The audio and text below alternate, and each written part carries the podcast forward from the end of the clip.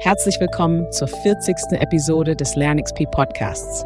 In dieser Ausgabe unterhält sich Matthias Wienke mit Benjamin Jaksch, einem Learning Catalyst, über das wichtige Thema des Lernangebot Marketings. Ein besonderer Fokus liegt dabei auf der Rolle der sogenannten Learning Influencer. Warum? Weil der Lernende selbst oft der beste und authentischste Botschafter für Bildungsangebote sein kann. Wie das genau funktioniert, erfahrt ihr in dieser spannenden Folge. Ich hoffe, diese Episode liefert euch zahlreiche inspirierende Einblicke in die Welt des Lernens. Ja, hallo Ben, schön, dass du beim Lernexplorer Podcast dabei bist. Äh, Hi. Möchtest du dich vielleicht kurz unseren Hörern vorstellen? Ja, ich versuche es kurz zu halten. Ich bin der Ben, Benjamin Jaksch und bezeichne mich selber gerne als Learning Catalyst. Da bin ich erst neulich wieder darauf angesprochen worden, was das denn sei. Mm, und ich beschäftige mich seit ich zwölf bin mit Lernen da habe ich angefangen, Nachhilfe zu geben. Und mittlerweile glaube ich, dass Lernen etwas ist, das eh ganz automatisch stattfindet, sobald Menschen zusammenkommen oder sich Menschen mit irgendwas beschäftigen. Und da habe ich mir überlegt, für mich selber ist die Bezeichnung Catalyst ganz gut, weil wie bei einer chemischen Reaktion auch, die von ganz alleine abläuft, mhm. kann manchmal ein Katalysator hilfreich sein, um die Reaktion in eine bestimmte günstige Richtung zu lenken oder vielleicht irgendwie ein bisschen energieärmer ablaufen zu lassen. Und das kommt mir eigentlich ganz entgegen, diesen Begriff zu verwenden, weil ich glaube, das ist eigentlich das, was ich tue. Ich bin in verschiedenen Organisationen unterwegs mhm. und versuche da meine Expertise im Bereich Lernen unterzubringen in den verschiedensten Formaten und auch in den verschiedensten Konstellationen. Und das reicht von, dass ich dabei helfe, äh, Content zu erstellen, mhm. bis hin zu, dass ich Workshops mache oder hin und wieder mal einen Vortrag halte und da versuche alles das, was ich kontinuierlich über das Thema Lernen herausfinde, da irgendwo anzubringen. Also ich bin auch bei weitem niemand, der glaubt, dass da meine eigene Entwicklung irgendwie abgeschlossen wäre und ich deswegen jetzt alles besser wüsste, sondern Catalyst passt deswegen auch so gut, ne, weil der ist eigentlich immer mit drin in der Reaktion und in dem Experiment. Und ich glaube, so, so sehe ich mich selber auch. Schön, ja, passt ganz gut zu dem Titel, den ich im Podcast auch gegeben habe, Lernexplorer, weil mhm. ich bin auch der Meinung, äh, man muss das Lernen besser verstehen und ich möchte es auch selber besser verstehen und dabei beschäftige ich mich auch selber beruflich damit. Ja, ja, spannend.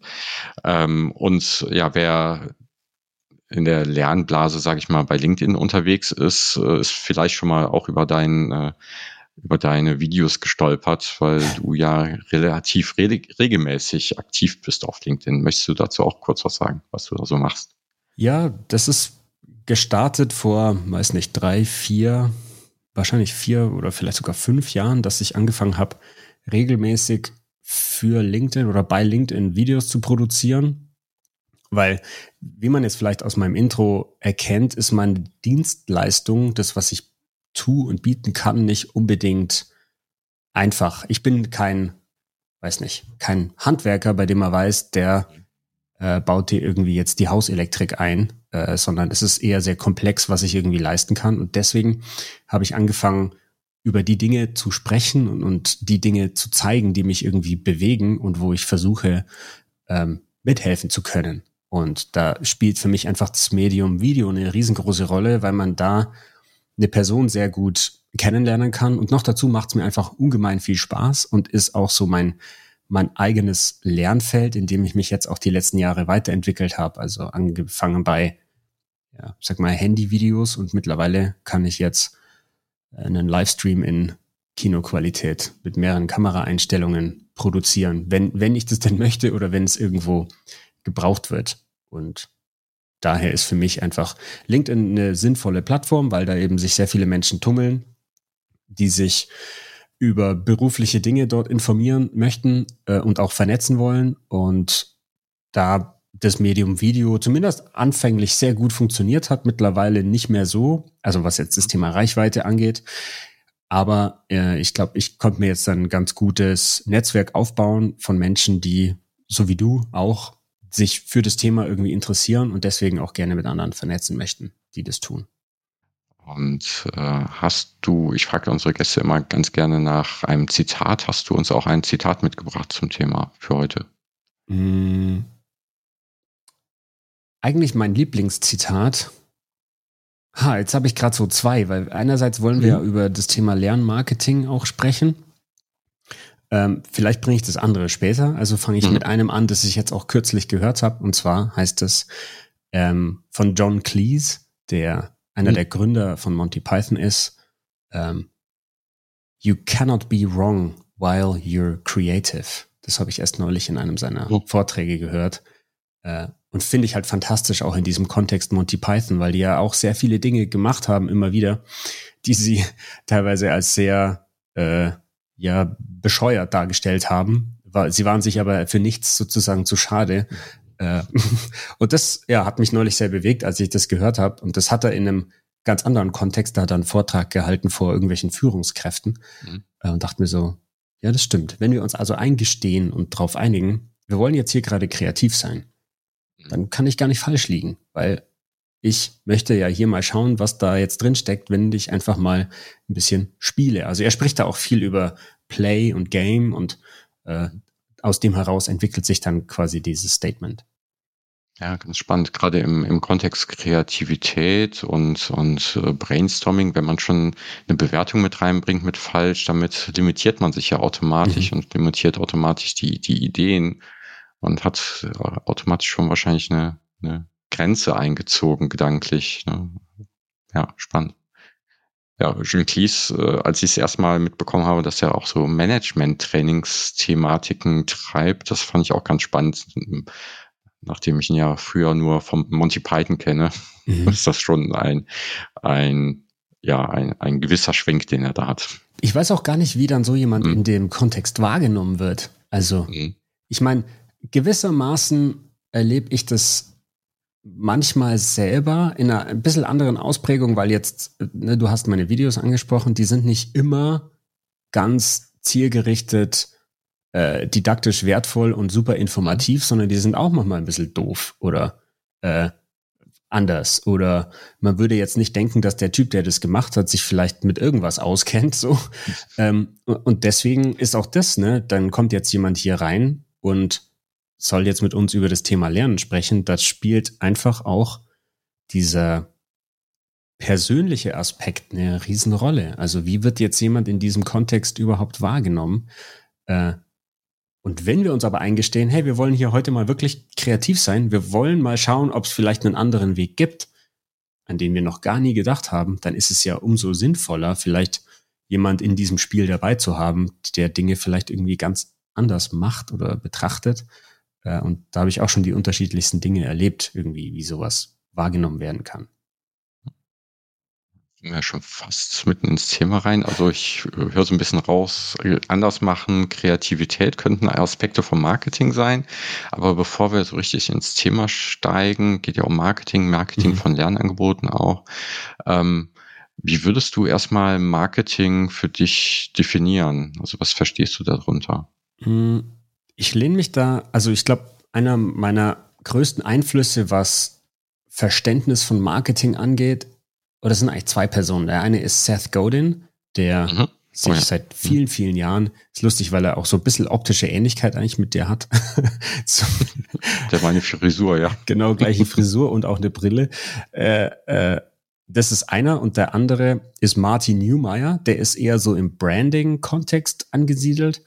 Ähm, und Marketing ist für mich, also ganz ehrlich, ich, ich habe nicht die Schulbuchdefinition, ich weiß gar nicht, wie es definiert ist. Ich habe mir überlegt, ob ich es im Vorfeld mal googeln soll, aber dann könnte ich jetzt das wiedergeben, was andere Leute auch googeln. Mhm. Mein Verständnis davon ist, dass ich Menschen etwas näher bringe, was ihnen wirklich weiterhilft. Das ist für mich wirklich Marketing. Also mhm. ähm, natürlich nach der Schulbuchdefinition würdest du sicherlich auch versuchen, ihnen Dinge zu empfehlen und näher zu bringen, die gar nicht zu ihrem Vorteil sind, sondern zum Vorteil eines Unternehmens. Aber ich sehe tatsächlich so dieses, ich kann dir was anbieten, das ist für dich und deine Entwicklung und das, was du machen möchtest, tatsächlich zielführend.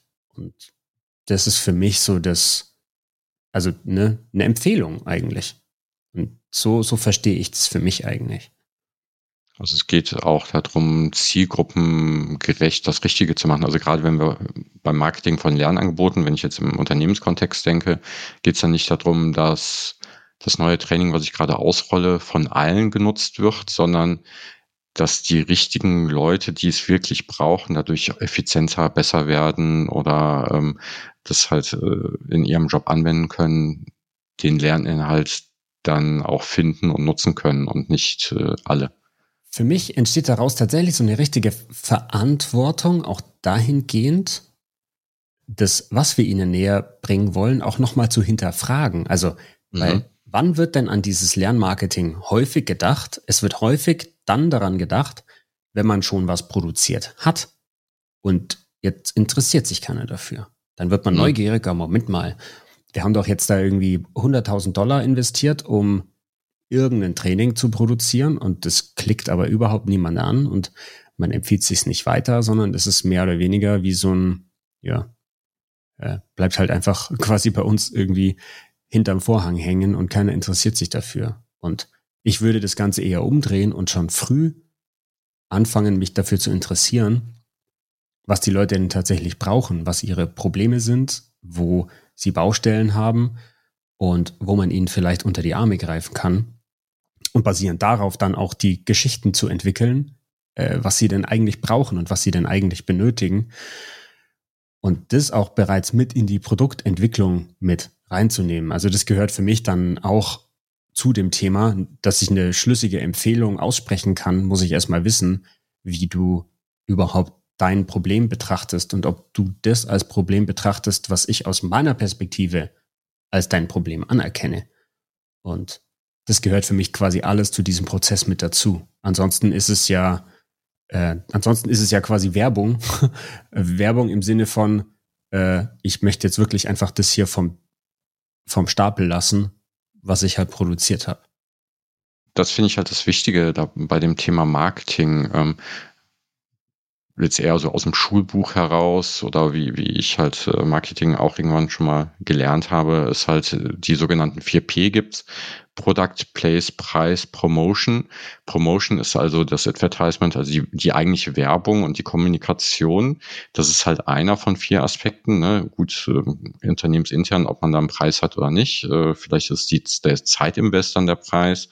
Der Place ist sozusagen der, der Markt, also auch die Zielgruppe. Wo will ich es vermarkten? Wie will ich es vermarkten? Aber das Produkt ist eigentlich so die Basis auch des, des Marketings. Ne? Also zu wissen, ich brauche ein Produkt, was, also der Wurm muss dem äh, nicht dem Angler schmecken, sondern dem, sondern dem, dem Kunden mhm. äh, oder dem Fisch. Ähm, genau, und darum geht's im Prinzip im ersten Schritt, ne, die richtigen Inhalte auch zu haben und die, die Sachen, die halt auch wirklich Relevanz haben und den Leuten weiterhelfen. Ich glaube, das ist wirklich ein wichtiger erster Schritt dabei.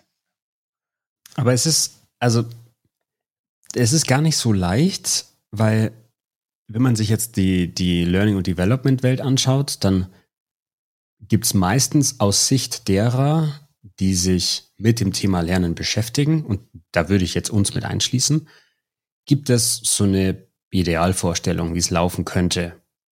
Und wenn man alles Wissen, das man übers Gehirn, über Neurobiologie und über Psychologie und all das hat, zusammenfasst, dann würde wahrscheinlich Lernen im Unternehmen heute schon ganz anders aussehen können. Und mhm. die Sache ist aber, und das ist auch das Spannende beim Marketing, ähm, da können wir uns jetzt schon schöne Luftschlösser bauen. Mhm. Und das habe ich in der Vergangenheit auch viel gemacht und, und war dann sehr weit weg von dem, was die Leute eigentlich brauchen. Und damit kannst du sie natürlich nicht hinterm Ofen hervorholen, weil sie zu ihrem gegenwärtigen Zeitpunkt vielleicht ganz andere Probleme identifizieren in ihrem Kontext. Und das, was du ihnen dann bieten kannst und was du so schön an Lernmarathon und Schieß mich tot vorbereitet hast, interessiert sie halt null, weil sie damit beschäftigt sind, dass sie meinetwegen eigentlich überhaupt keine Zeit für irgendwas haben, zum Beispiel. Und das beides muss halt irgendwie zusammenkommen. Und das finde ich spannend, wie, wie diese beiden losen Enden dann zusammenfinden. Äh, und da habe ich das Gefühl, dass es in vielen Unternehmen einen großen Bedarf gibt, weil die, die Lernwelt häufig sehr weit von dem tatsächlichen Bedarf weg ist. Äh, was aber noch viel komplexer ist als das. Also das klingt jetzt so vereinfachend, aber mhm. ähm, ja, da gibt es viele Baustellen, glaube ich, wo man ansetzen kann. Ja, ja, kann ich mir gut vorstellen. Aber was, äh, was kann man denn alternativ machen? Also anstatt Le Luftschlösser zu bauen, die dann nicht auch zur Realität passen, ähm, was wäre denn deine Empfehlung, was man anders machen kann? Das passiert ja in vielen mhm. Unternehmen schon, ähm, wenn man sich mal so ein Konzept wie zum Beispiel Lernbegleiter anschaut, mhm. was jetzt ähm, in, also schaue ich mir zwei Unternehmen an, wird es wahrscheinlich in beiden Unternehmen ganz unterschiedlich gelebt.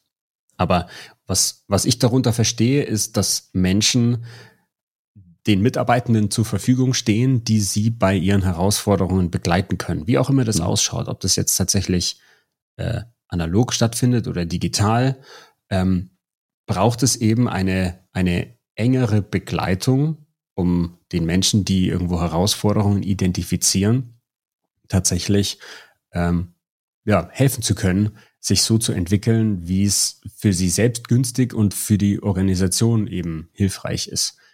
Und ich glaube, was in vielen Organisationen schon passiert und wo viele Organisationen hin müssen, ist, und du kennst es selber aus der Vergangenheit der Personalentwicklung, das war alles so, ja, ich sag mal, so ein, so ein richtiges Auftrags- und Seminargeschäft. Also mhm. heute ruft dich jemand an und sagt, wir brauchen hier ein Angebot. Und dann sagst du halt, ja, kommt nächstes Jahr ein Katalog. Oder äh, jetzt schauen wir mal, wo wir das herkriegen. Und dann wird es vielleicht beschafft und dann wird es vielleicht selber produziert und dann, ne, dann ist November 25 und du sagst, hey, cool, schau mal, jetzt haben wir hier das. Und du bist selber in einem Umfeld in der IT, da ist es natürlich null tragbar, weil die Sachen, die deine Mitarbeitenden heute brauchen, die gibt's vielleicht erst seit vorgestern. ne? Nächstes also, Jahr vielleicht nicht mehr. Ja, und, und deswegen ist es so, hm. wie, wie schaffen wir das, äh, den, den Menschen die notwendige Unterstützung zu geben, ihnen aber auch die Verantwortung für ganz viele Dinge in die eigenen Hände zu geben und zu schauen, wer ist jetzt in diesem Kontext für was verantwortlich und wie wird daraus auch eine gewisse Selbstständigkeit. Und ich glaube, das ist eben eine ganz, ganz große Herausforderung, denn häufig wird in Unternehmen, und das finde ich immer so spannend, warum das so ist, und ich weiß es auch nicht, hm, wenn du dir anschaust, wie sich die Menschen wahrscheinlich in ihrem Privatleben entwickeln und wo sie da Informationen herbekommen. Die brauchen ja auch kein Seminar, dass sie jetzt im Garten irgendwas Neues anbauen. Oder du hast die ja nie in einen Kurs geschickt, dass sie ihr S-Bahn-Ticket digital kaufen können. Das haben sie ja selber auch irgendwie gelernt. Und jetzt übertreten sie sozusagen die Schwelle ins Unternehmen und plötzlich ist so der Arbeitgeber für all das verantwortlich oder fühlt sich vielleicht dafür verantwortlich, äh, wo jetzt irgendwelche neuen Informationen herkommen, wenn jetzt irgendwo was nicht so nach Plan läuft. Und das finde ich spannend, dann eben, was es auch kulturell und lernkulturell bedeutet. Äh, wie gelingt uns das denn, dass das, was bei den meisten Menschen auch im Privatleben sowieso ganz automatisch läuft, nämlich Entwicklung, auch am Arbeitsplatz stattfinden kann. Bei dem Beispiel fällt mir natürlich schnell auch sowas wie Five Moments of Need an. Mhm. Ne? Also klar, wenn ich halt ein S-Bahn-Ticket kaufen will, äh, dann brauche ich halt die, die Erklärung und die Anleitung dazu da, wo ich bin. Oder wenn ich im Unternehmen halt eine Reisekostenabrechnung mache, brauche mhm. ich halt nicht ein Dreitagesseminar vorher, es sei denn, ich mache das jeden Tag, ja. sondern ich brauche irgendwie äh, Tools und seien es irgendwelche Quick Reference Guides oder so, die mir in dem Moment helfen. Vielleicht so ein paar Basisinformationen dazu, aber ja, ja. Ähm, wie, wie können wir denn an den Stellen Marketing helfen? Hm. Also, das ist für mich, äh, auf der einen Seite ist es noch eine, wirklich eine Hypothese, weil ich jetzt mit ein paar meiner Kunden darüber nachdenke. Aber mhm quasi bisher noch nirgendwo so umgesetzt habe, aber alle, mit denen ich darüber gesprochen habe, daran schon glauben. Und es ist nur eine Frage der Zeit, bis wir das tatsächlich so umgesetzt haben. Und zwar läuft es bei mir unter dem Begriff Learning Influencer. Ähm, mhm. Oder nenn's wie du willst. Was es ist, sind Menschen im Unternehmen, deren Entwicklung dokumentiert wird mhm. für die übrigen Mitarbeiter zugänglich und transparent. Das heißt, das können Führungskräfte sein, das können Fachkräfte sein, die sich dazu bereit erklären, dass sie mehr oder weniger in Anführungszeichen öffentlich reflektieren, dass sie auch darüber sprechen, was sie noch nicht können, dass sie darüber sprechen, wo sie was dazugelernt haben, dass mhm. sie mehr oder weniger wie so eine Art öffentliches Lerntagebuch führen. Ähm, und dass das ein großer Stellhebel ist, um auch andere Menschen mehr oder weniger informell zur Entwicklung zu inspirieren. Mhm. Jetzt ist natürlich gleich die Frage, in welchem Kontext funktioniert es überhaupt? Es funktioniert sicherlich nicht überall, äh, denn ganz viele Mitarbeitende in den unterschiedlichsten Unternehmen haben vielleicht selber gar keine digitalen Endgeräte zur Verfügung, mit denen ja. sie dann ja. da irgendwas angucken mhm. könnten und so weiter. Also das bedarf natürlich dann auch einer gewissen äh, Überlegung, wann und wo das überhaupt sinnvoll ist. Aber es hat halt nicht diesen Push-Aspekt, ne, jetzt hier, mach mal das, mach mal das, mach mal das, sondern es ist mehr wie, wie es ja außerhalb von Unternehmen auch schon funktioniert, dass es sehr viele Menschen gibt, die ich über Plattformen wie YouTube oder LinkedIn oder Instagram oder wo auch immer verfolgen kann. Und auch hier schon eben ganz viel äh, Entwicklung dadurch entsteht, dass ich halt einen Bezug zu dieser Person aufbauen kann und wenn das innerhalb von Unternehmen stattfände, hätte das aus meiner Sicht sehr viel positive Einflüsse auch auf die Lernkultur. Und ich bin da echt neugierig. Wie gesagt, das ist bisher ist es eine Hypothese, mhm. weil es außerhalb von Unternehmen schon funktioniert. Und ich glaube, wenn ein Unternehmen dazu bereit ist, das zu tun, ich glaube auch hier sehr spannende Erkenntnisse gewonnen werden können, äh, wenn man es schafft, und das ist für mich so das höchste Ziel, äh, wenn man es schafft, dass sich die Leute freiwillig über Lernangebote austauschen oder über Möglichkeiten, sich weiterzuentwickeln. Äh, in der Kaffeeküche. So. Äh, da glaube ich, kann eben so ein Konzept wie ein Lerninfluencer ein gutes Vehikel sein, um das zu erreichen. Die, was ich daran gut finde, ist, dass ein Lerninfluencer das wahrscheinlich authentischer rüberbringt als äh, ein Learning Professional, der halt mhm. ein Programm entwickelt hat und erzählt, wie toll das ist und warum man mhm. dran teilnehmen muss. Ne? Das ist natürlich auch notwendig, dass das beschrieben wird in dieser Art, aber ähm, wenn man reale Beispiele von Lernern hat, ist das natürlich äh, deutlich authentischer, wenn wenn sie es halt nicht überspielen oder, oder ja nur machen, weil sie es machen sollen, aber mhm. nicht dahinter stehen. Aber wenn, wenn sie es wirklich ehrlich meinen und ähm, Du hast gesagt, das Unternehmen müsste das machen wollen. Ähm, ich hätte fast gesagt, der, der Lerner muss das ja auch machen wollen. Ne? Also ich glaube, es ist erstmal die passenden Personen dafür zu identifizieren, die da dran mitmachen. Das, das ist, glaube ich, schon spannend, äh, schon eine Herausforderung. Und wenn Sie das, das äh, Lerntagebuch ehrlich führen, ähm, ja, im schlimmsten Fall sieht das Lernen anders aus, als man sich das vielleicht in der äh, Trainingsabteilung vorgestellt hat. Und, und eigentlich ist es sogar ein Vorteil. Mhm. Also, weil ich, ich würde auf jeden Fall sagen, dass die Lernenden, die sich dazu bereit erklären, das zu tun, auch volle Hoheit darüber haben, was sie da über irgendwelche Lernangebote schreiben und berichten. Weil aus meiner Sicht, wenn die jetzt sagen, ich habe da dieses Zwei-Tages-Seminar gebucht und es war totaler Käse, darf das sein, dass die das so sagen. Weil das dann auch dazu führt, dass sich die, äh, die Learning Professionals auch überlegen müssen, welches Angebot trifft denn wirklich den Bedarf und für wen. Und ich meine, der, der Stefan Diepolde, den kennst du ja auch, der sich in äh, Content Curation auskennt und beschäftigt. Von ihm habe ich diesen Begriff der Trusted Guides gelernt. Mhm. Also der Menschen, denen ich vertraue, die für mich schon so eine gewisse Vorauswahl und Filterfunktion haben für Inhalte, die irgendwo online zur Verfügung stehen. Und diese Rolle sollen ja auch diese Learning Influencer einnehmen. Wenn jetzt jemand sagt, ich höre seit, seit, keine Ahnung, seit Monaten jetzt den und den Podcast und der hat mir in den und den Situationen schon geholfen. Super, weil dann werde ich mich vielleicht auch für den Podcast interessieren, wenn ich das Gefühl habe, diese Person ist mir ähnlich. Also alles Mechanismen, die ja, wie gesagt, bereits außerhalb von Unternehmen funktionieren. Aus meiner Sicht ist die große Schwierigkeit, was passiert, wenn sich Menschen im Unternehmen wirklich offen äußern darüber, was sie noch nicht können.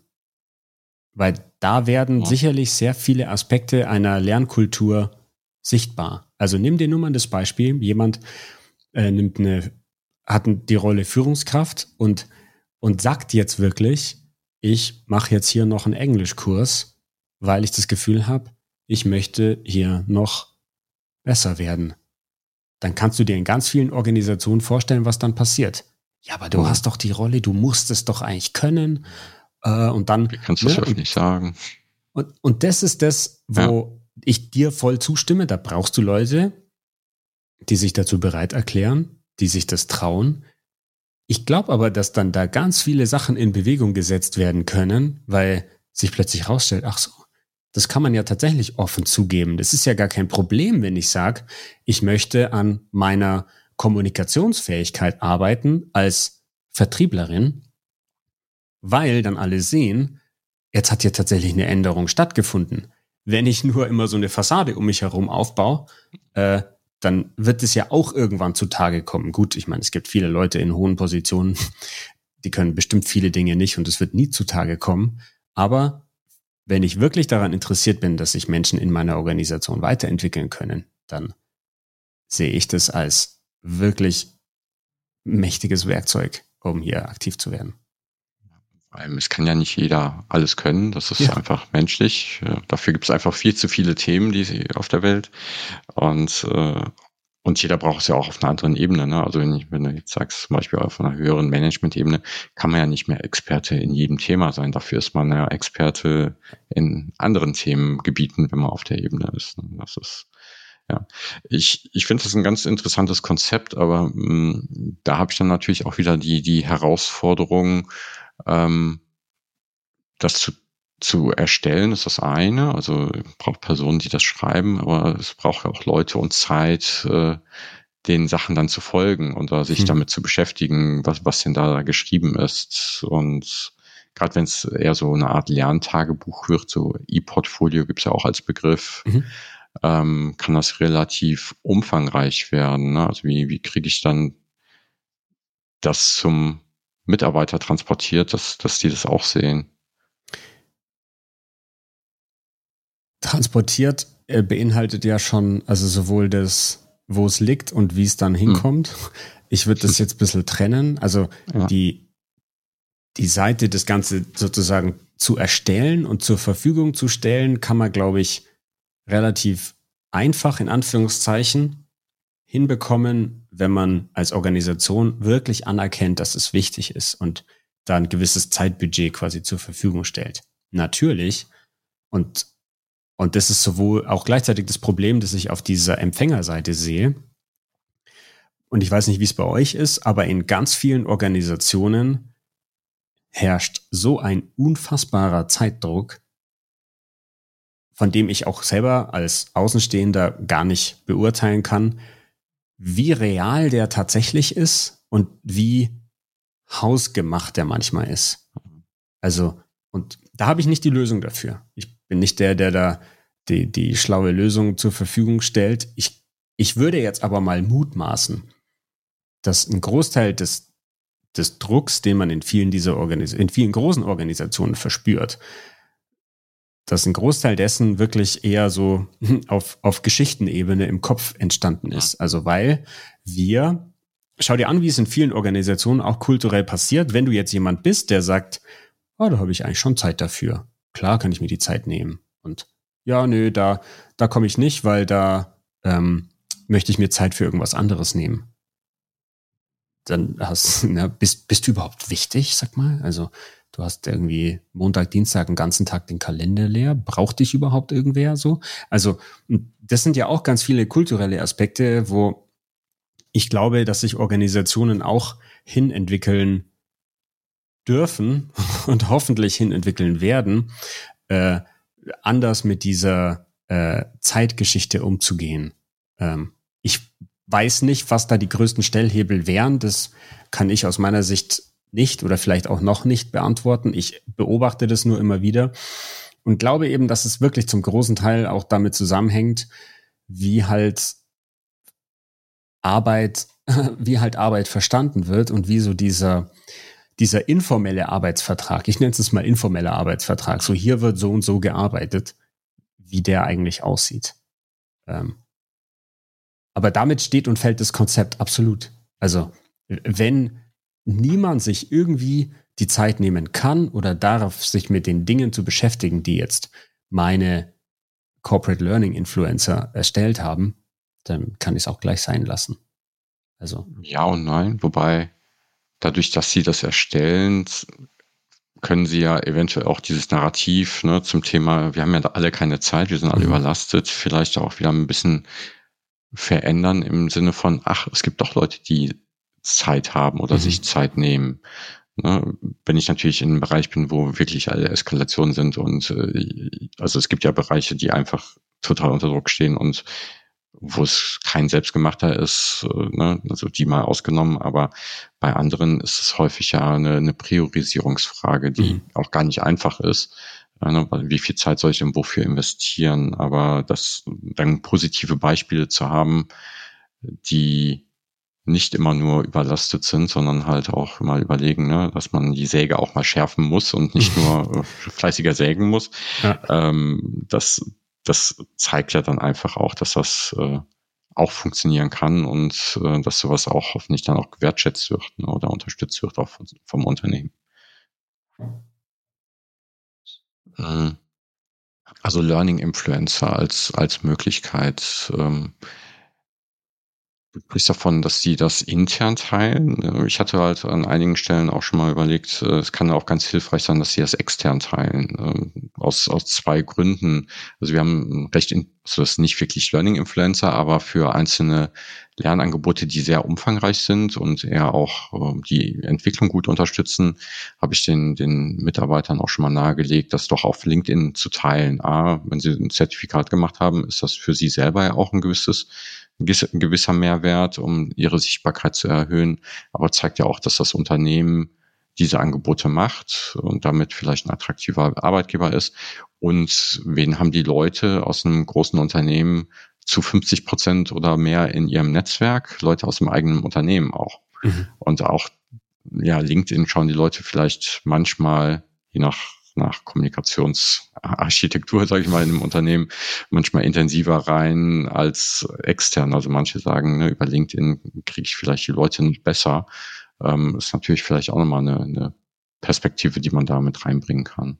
Der Grund, warum ich hm? mich da eher hm? auf intern aktuell nicht festlege, aber hm. warum ich eher sage, dass es intern Sinn macht, ist, dass von Unternehmen zu Unternehmen auch ganz unterschiedlich ist, mhm. wann du überhaupt irgendwas extern kommunizieren mhm. kannst. Mhm. Also da arbeite ich auch, wenn, da muss ich mir nur ein paar der Unternehmen anschauen, mit denen ich zusammenarbeite und da ist von der Bandbreite bis, ja klar, teil einfach alles, bis hin zu, also das Maximum ist, dass irgendwer überhaupt weiß, wo du arbeitest, aber mehr darfst du quasi nicht teilen, äh, ist alles mit dabei. Deswegen, ja. ähm, und was das Konzept an und für sich braucht, dass es funktioniert, ist, dass die, die Hoheit über die Kommunikation, was und wie kommuniziert wird, tatsächlich bei den Lernenden und bei den Kommunizieren bleibt, Kommunizierenden bleibt. Ansonsten äh, ist das Konzept eigentlich gleich für die Katz, weil dann ist es so super redigiert und ja. ja, das war jetzt echt super. So, ja, Daumen hoch und eigentlich weißt du, ähm, er meint es gar nicht ernst oder sie meint es gar nicht ernst. Aber klar, je mehr Sichtbarkeit du auch außerhalb des Unternehmens bekommen kannst, desto mehr kann das auch zu einem positiven Employer Branding beitragen. Das ist ja auch ein Begriff, der in diesem Kontext immer genannt wird. Und wenn jetzt klar ist, dass es ein Unternehmen gibt, bei dem äh, Menschen im Bereich Software und Softwareentwicklung wirklich super ausgebildet werden, auch innerhalb des Unternehmens, dann werden natürlich auch sehr viele Leute hellhörig, die sich in diesem Bereich weiterentwickeln möchten. Äh, und wieso nicht? Also das kann natürlich eben auch dann sehr hilfreich sein. Wenn Sie sagst, Sie müssen ja möglichst selber und authentisch schreiben, auch intern, dann sind wir wahrscheinlich bei so Enterprise Social Network, also sowas wie Viva Engage, früher Gemma, in der Microsoft-Welt unterwegs ist. Ähm, aber wie bewegt man die Menschen dahin, dass sie zu einem Learning Influencer werden? Also welche Unterstützung kann man ihnen geben? Wie kann man sie identifizieren und dazu bringen, dass sie das werden? Also zum einen mal, hm, glaube ich, muss es für sie irgendwie erkennbar sein, dass sie selber dadurch auch einen Vorteil haben.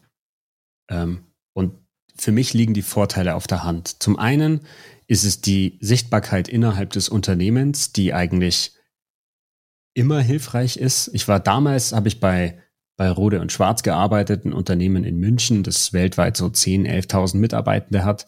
Ich war da im Produktmanagement und ich habe sehr davon profitiert, dass ich immer sehr offen auf alle Leute in allen Bereichen zugegangen bin. Und ich bin auch von meinen Kollegen irgendwann mal gefragt worden, so, warum kennst du die alle oder woher kennen die dich? Also, äh, und die Vernetzung innerhalb des Unternehmens ist Gold wert. Und nicht nur die Vernetzung, sondern auch die Möglichkeit, mal selber über meine Arbeit zu reflektieren und dafür wirklich Zeit zu bekommen und mich damit zu beschäftigen, was ich denn jetzt irgendwie da gelernt habe und was ich vielleicht da von anderen Leuten weitergeben kann ist ja eben auch eine Ebene, die im, in dem ganzen Lernkreislauf einfach super wichtig ist. Und wenn ich dafür potenziell auch für die Zeit bezahlt werde, die ich das mache, dann ist das schon mal ein Riesengewinn. Und dann muss ich im Zweifelsfall eigentlich nur noch jemand sein, äh, der sich gern mit irgendeinem Medium beschäftigt. Und ich sehe auch hier das Thema Video ziemlich groß, äh, wenn jemand Lust drauf hat. Und hier bin ich tatsächlich an der Stelle, hier muss aus meiner Sicht der Wurm tatsächlich dem Angler schmecken. Weil ich würde mich nicht so viel mit Video beschäftigen, wenn es mir nicht einfach unfassbar viel Spaß machen würde. Schreiben finde ich super anstrengend in den meisten Fällen, weil ich kann mich sehr viel leichter ausdrücken, wenn ich die Kamera irgendwo hinstelle und weiß, was ich ungefähr sagen möchte und dann kann ich es meistens in ein, zwei Takes ziemlich präzise auf den Punkt bringen. Und mein eigener, meine eigene Hürde, sowas in tatsächlich einen lesbaren Text zu gießen, ist viel höher. Natürlich kann man da mittlerweile auch mit AI-Tools einiges machen, aber wenn Mitarbeitende sich dazu bereit erklären möchten, dann muss auch klar sein, sie können im Prinzip hier den eigenen besten Weg wählen und dann muss man sich auch noch überlegen, in welchem Kontext wird es überhaupt verwendet. Ich arbeite zum Beispiel mit einem Unternehmen zusammen, die wollen jetzt einen internen Vertriebspodcast machen, weil die Außendienstvertriebler halt viel mit dem Auto fahren da ist natürlich die Möglichkeit, sich was anzuhören, äh, liegt ziemlich auf der Hand, während ja. die jetzt mit Videos oder mit Texten in der Zielgruppe quasi nicht so viel anfangen könnten. Und so wird, denke ich, dann ein Schuh draus, wie da was produziert wird, wo das landet, um auch zu überlegen, wem kann ich das jetzt wie zur Verfügung stellen. Ja, also es muss natürlich demjenigen passen. Ne? Also jemand, der, der sich mit Video schwerer tut, äh, der, für den ist natürlich wahrscheinlich Schreiben erstmal einfacher. Wobei ähm, beides, sowohl Schreiben als auch Video, glaube ich, auch eine Übungs- und Lernsache ist. Ne? Je häufiger man das macht, desto flüssiger wird das wahrscheinlich auch mit der Zeit. Ähm, wenn ich immer auf die Marketing breiter schaue, auf äh, konkrete Herausforderungen, die wahrscheinlich häufig im Unternehmen passiert. Ne? Viele Unternehmen nutzen so größere Lernbibliotheken von einschlägigen Anbietern und die Nutzung sieht manchmal nicht so schön aus wie das Budget, was man dafür ausgegeben hat. Hat man so schon mal von dem einen oder anderen Unternehmen gehört. Ähm, was kann man machen? Also helfen einem da die Learning Influencer? Was wie, ist das Marketing-Thema? Was, was was fällt dir dazu ein? Ich, ich sehe tatsächlich, mm, ich suche gerade nach einem guten Beispiel. Mm, diese, diese Influencer-Kommunikationsebene ersetzt für mich ganz viele Aufgaben, die ansonsten die, die Oberfläche von so einer Lernplattform tut. Nämlich viele Leute werden dann, wenn wo, wo ich mir was von meinen Lieblingsinfluencern in Anführungszeichen angucken kann, wenn das attraktiv gestaltet ist und ich jetzt, meinetwegen, du bist jetzt mein, mein Ansprechpartner oder derjenige, dem ich folge, wenn ich mich in Sachen IT weiterbilden will, dann müsste ich mich selber gar nicht mehr durch die ganze Plattform durchforsten, sondern mhm. Guck einfach immer auf deine Beiträge und da ist dann ein Link drin und dann finde ich das automatisch ohne dass ich jetzt die Begrifflichkeiten brauche und mhm. mich sozusagen durch eine vielleicht langweilige oder hässliche Plattform klicken muss. Und deswegen ist es für mich so die, die Magie dieser Zwischenebene, die da kommunikativ eingeführt wird, weil dann muss ich mich einfach nur für die Personen interessieren, äh, denen ich jetzt irgendwie vielleicht nacheifer oder die ich spannend finde äh, und kann eigentlich dann diese, diese Ebene dadurch ersetzen. Wo dann dieser Content, den die Learning Influencer erstellen, lebt und zu Hause ist, ist natürlich nochmal auf einem anderen Blatt Papier stark davon abhängig, wie die interne Infrastruktur da aussieht, was es für Plattformen bereits gibt. Ähm, und da lerne ich gerade selber auch mit einem Unternehmen, mit dem ich zusammenarbeite, auch einige Dinge dazu, weil natürlich, wenn jetzt LMD sagt, wir würden auch gern noch so ein Kommunikationsmedium hier reinpacken, jede Abteilung will ja mit den Leuten reden und will irgendwas kommunizieren. Ähm, trotzdem glaube ich, in den seltensten Fällen wird es auf einer sehr persönlichen Ebene gemacht. Also in den seltensten Fällen sind da tatsächlich irgendwie Personen im Vordergrund, sondern mehr Funktionen oder Abteilungen. Mit Ausnahme vielleicht mal vom CEO, der dann in irgendein Video gezwungen wird, zum Beispiel. Wo man häufig dann auch merkt, dass viele Leute eigentlich gar keine Lust auf Video haben und es dann trotzdem Weihnachtsansprache äh, machen müssen, zum Beispiel. Aber wenn die, die ich sag mal, die Learning Influencer sozusagen die Aggreg Aggregierung von einem LXP übernehmen und äh, dann eher kuratieren und äh, gute Inhalte sammeln. Das würde aber auch bedeuten, dass ich relativ viele Learning Influencer bräuchte, damit äh, für jede Zielgruppe, für jedes Thema irgendwie Lerninhalte nachher teilt werden. Sonst würde ich ja zu vielen Sachen nichts finden. Ich glaube aber, also, wenn es wenn es wirklich bei mir keine, also gut, natürlich ist es auch eine Frage, wie groß muss ein Unternehmen mindestens sein, dass dieses Konzept irgendwie fliegt. Ja. Äh, weil wenn du jetzt ein mittelständischer Handwerksbetrieb im Metallbereich bist und du 50 Mitarbeitende hast, wird es wahrscheinlich nicht funktionieren. Wenn du ein mittelständisches Unternehmen mit 400 Leuten bist, ist die Wahrscheinlichkeit, dass es ein paar gibt, die da irgendwie Lust drauf haben und das machen können, schon mal deutlich höher. Und bist du jetzt ein Konzern, der mehrere tausend Mitarbeitende hat, dann würde ich mal davon ausgehen, dass es eigentlich in jedem Bereich und vor allem in den Wachstumsbereichen, wo du glaubst, hier ist Entwicklung absolut notwendig, dann ist es aus meiner Sicht fast gegeben, dass es da jemand gibt, der da irgendwie mitspielen kann.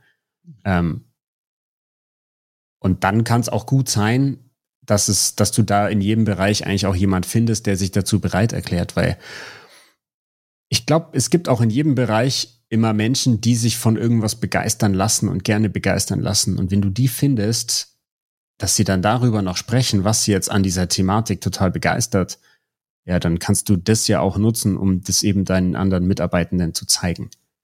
Aber wie gesagt, es ist nach wie vor, äh, ich sehe das tatsächlich so wie du, Learn Explorer. Ähm, also ich stelle mich jetzt nicht hier hin und sage, das Konzept funktioniert schon in 17 Unternehmen. Für mich ist es nach wie vor eine Hypothese, wo ich jetzt mich mit einigen Unternehmen sozusagen in dieses Experiment begebe. Ähm, und in ein bis zwei Jahren kann ich da sicherlich deutlich mehr drüber sagen, äh, ob aus dieser Hypothese, ob ich die jetzt auch durch äh, echte Daten sozusagen stützen kann. Bisher glaube ich, dass es genug Anzeichen außerhalb von Unternehmen gibt, dass es auch im Unternehmen funktionieren kann. Aber in ein bis zwei Jahren werden wir da sehr viel mehr drüber wissen, denke ich. So kleine, kleine Bausteine, die man relativ einfacher machen kann, die nicht dasselbe darstellen, aber zumindestens auch die Teilnehmerstimmen mit einfangen, ist, ja, sowas wie Testimonials, also einfach mhm. mal Kundenstimmen zu teilen. Ne? Natürlich gibt es irgendwie Online-Feedbacks oder sowas. Aber was, was ich auch schon mal gemacht hatte, ist, äh, wenn ich was intern kommuniziert habe, ein Trainingsangebot, was immer noch verfügbar ist, ähm, und äh, ein sehr intensives halt auch, wo die, wo ich dann einfach Teilnehmer, die es abgeschlossen habe, gebeten habe, doch einfach mal darunter zu kommentieren und äh, ihre Erfahrungen zu teilen. Und da waren dann auch schon mal kritischere Stimmen dabei an ein, zwei Stellen, ne, dass halt so ein extrem hoher Zeitaufwand ist und so weiter. Aber auch diese Informationen sind ja wichtig zu teilen. Ne? Und ich habe denen halt auch keine Vorgaben gegeben. Das, das hat eigentlich immer ganz gut funktioniert und vor allem dadurch hatte ich dann immer auch ähm, Personen, auf die man mal referenzieren konnte und ähm, hatte halt nicht nur meine Meinung als derjenige, der es irgendwie an Mann und Frau bringen möchte oder mhm. auch selber mal ausprobiert hat, aber äh, trotzdem bleibe ich ja der, der Anbieter. Ne? Das ist halt nicht, nicht ganz dasselbe. Und bezüglich der Größe, Teilweise kann man sowas ja auch im ganz Kleinen, es ist die Frage, ob das noch Influencer sind oder eher dann Kurationsarbeit ist, äh, im Team einfach äh, zu teilen, was, was interessante Artikel sind, die man gelesen hat. Ne? Wenn dann Chef oder Chefin auch sowas macht, dann zeigen die halt auch, ach, hier gibt's was zum Lesen und ich habe es gelesen, das für gut befunden, damit legitimiere ich, dass ihr das auch lesen dürft. Mhm. Also ganz so hierarchisch ist man vielleicht nicht mehr überall, aber so denken ja manche vielleicht noch. Und auf der anderen Seite ähm, die Mitarbeiter halt dann auch äh, so teilen und zeigen, hey, mit den Sachen beschäftige ich mich und das, das kann ja auch wieder dann zumindest auf einer Teamebene, wenn man es da macht, auch wieder ein bisschen kulturfördernd sein, glaube ich. Ich glaube, das ist ein guter Aspekt, dass du das jetzt so ansprichst, weil auf der ersten Stufe wäre mal Kuration für viele ein guter Einstieg. Mhm. Einfach mal auszuprobieren, was wir damit erreichen können, wenn wir jetzt so eine Art Trusted Guide System entwickeln. Äh, und da, deswegen haben wir auch den Stefan oder ist, bin ich auch froh, dass der Stefan mit im New Learning Lab dabei ist, weil äh, er sich eben schon viele Jahre damit beschäftigt, was das für Auswirkungen haben kann und wie man das lernen kann. Und ich glaube, das, was ich tue, fügt dem Ganzen halt dann nochmal eine Ebene mit dazu, sobald jetzt jemand das nicht nur kuratiert, sondern auch aus den Sachen, die er dann hat, schon noch irgendwas kreiert und das vielleicht mit der eigenen Entwicklung in Zusammenhang setzt, dann passiert halt schon nochmal sehr viel mehr.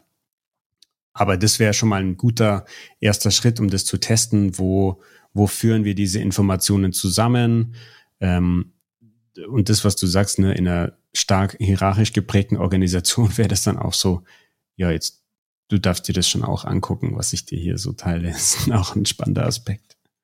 Ja, zum Thema Kuration hatte ich ja den Stefan auch schon mal im Podcast, den mhm. werde ich mal in den Shownotes verlinken, für die, die ihn noch nicht gehört haben. Auch einer der Podcasts, die am meisten gehört worden sind bei uns bisher. Also es ist ein Thema, was äh, scheinbar ein Dauerbrenner ist. Glaube ich auch, ja. Wenn wir über Marketing sprechen, also auch, wir haben, ich habe verstanden, dass die Kommunikation selber oder das Advertisement äh, ja nur ein Bruchteil davon ist. Ähm, jetzt gibt es natürlich immer mehr Möglichkeiten mit Gen AI, sei es ChatGPT oder andere Tools, mit denen auch Videos gemacht werden können oder so. Ähm, wo siehst du da die Entwicklung in dem Kontext? Oder sind das Tools, die den Influencern helfen können oder auch den Learning Professionals? Also ein Tool, das mir da unmittelbar in den Sinn kommt, mhm. ähm, ich glaube, dass das im Herzen auch irgendwas mit ChatGPT zu tun hat, aber das heißt äh, AudioPen zum Beispiel und in der äh, Bezahlversion kannst du da 15 Minuten lang einfach reinquatschen deine mhm. Ideen und dann erstellt AudioPen daraus einen Text zum Beispiel. Ähm, mhm. Also ich sehe tatsächlich so diese Möglichkeiten, wo ich mir meine Arbeit als jemand, der da Creator ist, leichter macht, sehe ich als hilfreich oder mir vielleicht mal dabei zu helfen, ein paar Ideen zu generieren oder äh, eine Struktur für irgendwas zu erarbeiten, wenn es in meinem Kopf noch irgendwie unstrukturiert ist. Ich habe schon einige Dinge damit gemacht, auch Beschreibungen für YouTube-Videos mir Vorschläge dazu geben lassen oder Vorschläge für YouTube-Titel, die jetzt besonders viel Neugierde auslösen. Äh, bin da aber immer so ein bisschen hin und her gerissen, wann ich es möchte und wann es tatsächlich sinnvoll ist. Also komplett AI-generierte Videos zum Beispiel sehe ich aktuell für mich selber noch nicht so cool und genauso finde ich es irgendwie schon schöner, wenn mir da tatsächlich eine Person gegenüber sitzt. Und das ist aber jetzt mehr ein, ein ganz persönlich individuelles Gefühl. Es gibt auch Erklärvideos, die rein mit AI erstellt werden, die auch ihren Dienst und ihren Zweck erfüllen. Ähm, ich glaube aber, wenn dieses Konzept wie jetzt Learning Influencer oder auch andere äh, Geschichten, wo Menschen beteiligt sind, tatsächlich funktionieren soll, dann sollten auch diese Menschen irgendwie in den Inhalten greifbar und äh, irgendwie charakteristisch sein. Und deswegen würde ich da auch sowas wie AI-Tools immer nur gezielt einsetzen, zumindest zum gegenwärtigen Zeitpunkt. Klar gibt's jetzt auch schon AI-Übersetzer und wie gut es mittlerweile ist, dass dann sogar meine Lippen sich in einer anderen Sprache bewegen, auf Japanisch oder Italienisch, wo das bereits gut geht. Das ist echt verblüffend, wie gut es bereits geht und wie ähnlich dann auch die Stimme, die die künstliche Intelligenz erstellt, klingt. Wo das hinführt, weiß ich noch gar nicht. Aber das ist sicherlich auch sinnvoll, um sowas wie äh, Localization zu machen.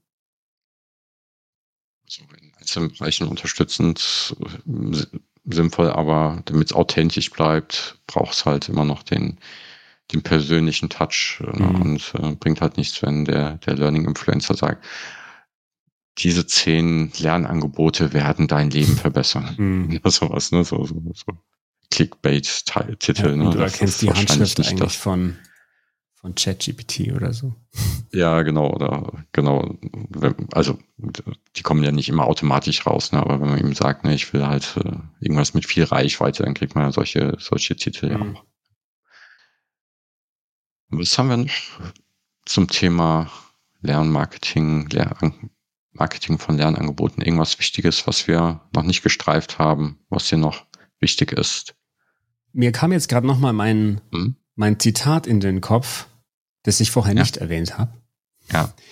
Weil das sehe ich auch so ein bisschen als meine, als meine Aufgabe oder daran versuche ich auch zu tüfteln, aber das hat jetzt nichts unmittelbar mit Marketing zu tun.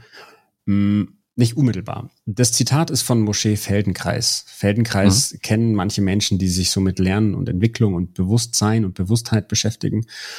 Der hat sich Zeit seines Lebens mit dem Zusammenhang von menschlicher Bewegung und Bewusstheit auseinandergesetzt. Also wie, wie werden wir unserer selbst gewahr, wenn man das so äh, archaisch ausdrückt. Und das Zitat, das mir immer in den Sinn kommt, das ich eigentlich fast überall erwähne, wo ich meinen Mund aufmache, ist, wenn Sie wissen, was Sie tun und noch viel wichtiger, wie Sie dabei von sich Gebrauch machen, werden Sie so handeln können, wie Sie es möchten und wie Sie sich sonst bloß gewünscht hätten.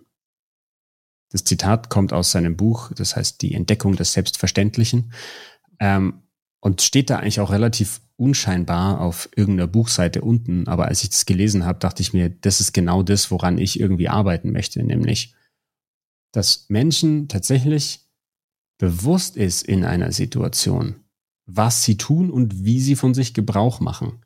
Und alle Beispiele, über die wir heute gesprochen haben, von der Vertrieblerin über die Fachkraft und die Führungskraft, ich kann diesen Menschen eigentlich nur helfen und ihnen irgendwas anbieten, wenn ich ihnen auch irgendwie dabei helfe, dass sie sich wirklich bewusst sind, was sie da tun und wie sie es tun.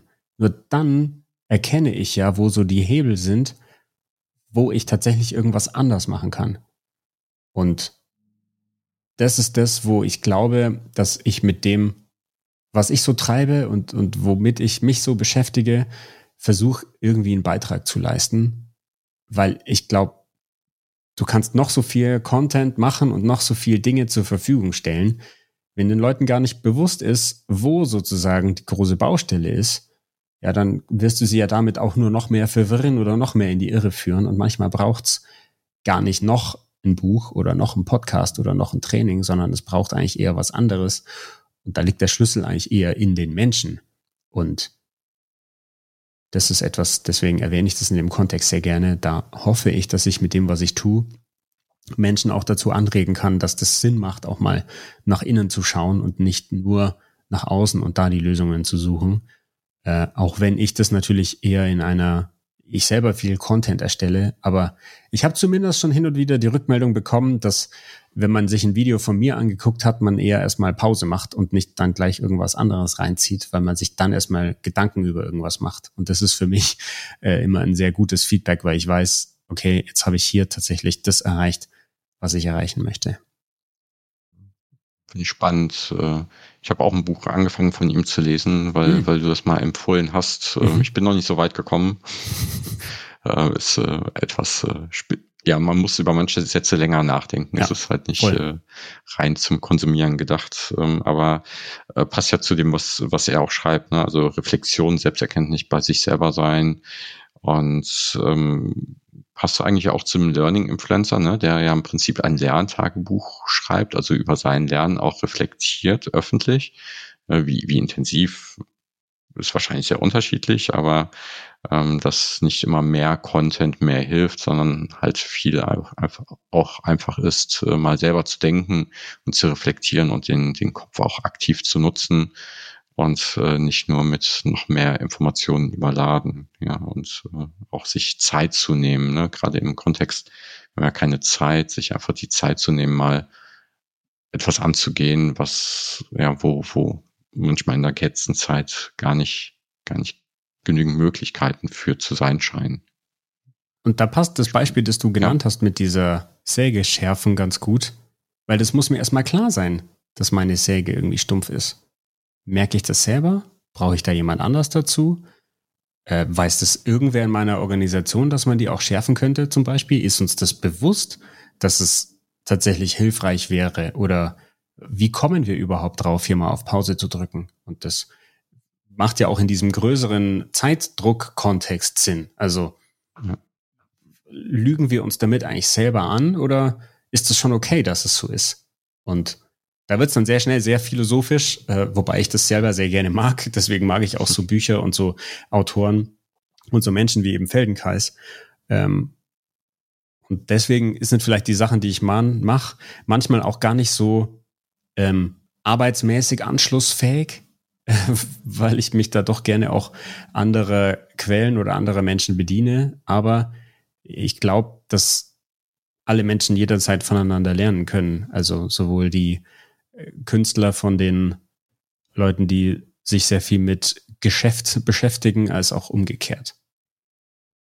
Ich schaue mal so ein bisschen auf die Zeit. Ähm, welche Frage würdest du dir noch selbst zu dem Thema von heute stellen? Ich glaube, alle Fragen, die ich mir stellen würde, würden jetzt irgendwie ein anderes Thema aufmachen. Äh, okay. äh, ich glaube, in dem Kontext haben wir heute sehr viel berührt und über sehr viele Dinge gesprochen, die zumindest, glaube ich, so ein, so ein Basisbild davon liefern, was man da so tun kann. Äh, deswegen glaube ich, in dem Kontext gibt es eigentlich keine offene Frage mehr mehr für mich höchstens noch die Details, wie man es konkret umsetzt und angeht, ja. aber die sind dann wieder sehr unternehmensspezifisch. Das stimmt. Genau. Gut, dann zum Abschluss habe ich noch zwei Fragen mitgebracht. Die erste ist, ähm, es gibt ja immer mehr Veränderungen, ChatGPT und so weiter, auch LND, wie es früher mal aussah, ist ja heute schon wieder anders. Aber wenn du ein bisschen in die Zukunft schauen würdest, was denkst du, wie in fünf Jahren L&D-Abteilungen aussehen würden? Wie wird sich das entwickeln? Ich glaube, die Beantwortung solcher Fragen fällt mir immer total schwer. ich glaube, es geht wirklich mehr hin zu, das sind die Expertinnen und Experten für den Prozess. Also die wissen, mhm. wie Lernen funktioniert und was es dafür braucht und können auch alles in dem Kontext bieten, was dann in der Fachabteilung notwendig ist. Die sind also nicht die, die irgendwo einen Raum buchen und dann die Brezen da reinstellen, damit irgendein Profi irgendwas tut, sondern die wissen einfach, wie Lernen funktioniert und also was es psychologisch und neurobiologisch bedeutet und mhm. warum man im Kontext, in einem bestimmten Kontext eher Variante A als Variante B wählt und so werden sie auch innerhalb des Unternehmens wahrgenommen. Mit allem, was dazugehört. Ich glaube, dass, dass sich das dahin entwickeln, dahin entwickeln kann. Ob das in fünf Jahren schon so ist, weiß ich nicht. Vielleicht passiert es früher, vielleicht später, aber das wäre jetzt so mein, mein Gefühl. Und die, die letzte Frage, hast du noch eine Buchempfehlung für uns, gerne auch zum Thema? Mm, also ein Buch habe ich ja schon empfohlen, das hat mit dem Thema nicht so viel zu tun. Mm. Und es kommt auch immer darauf an, aus welcher aus welcher Perspektive man sich jetzt dem Thema nähert. Aus meiner Sicht gibt es für genau das, was ich jetzt erzählt habe, mhm. noch kein Buch. Wenn ich sage noch kein, da gibt es auch so Gedanken in meinem Kopf, ob man das nicht mal schreiben müsste. Mhm. äh, aber deswegen sind eigentlich alle anderen Buchempfehlungen, die, die kommen irgendwie aus einem anderen Bereich. Äh, also ich empfehle, wer jetzt sagt, okay, Marketing ist irgendwie spannend, äh, schaut euch mal Seth Godin an, falls ihr Seth Godin noch nicht kennt. Äh, hier gibt's nämlich einiges zu dem Thema. Wer dann sagt, hm, okay, was bedeutet das jetzt für Branding? Äh, Martin Newmeyer ist da auf jeden Fall ein Autor, den ich da sehr empfehlen kann, der auch viele Bücher dazu geschrieben hat.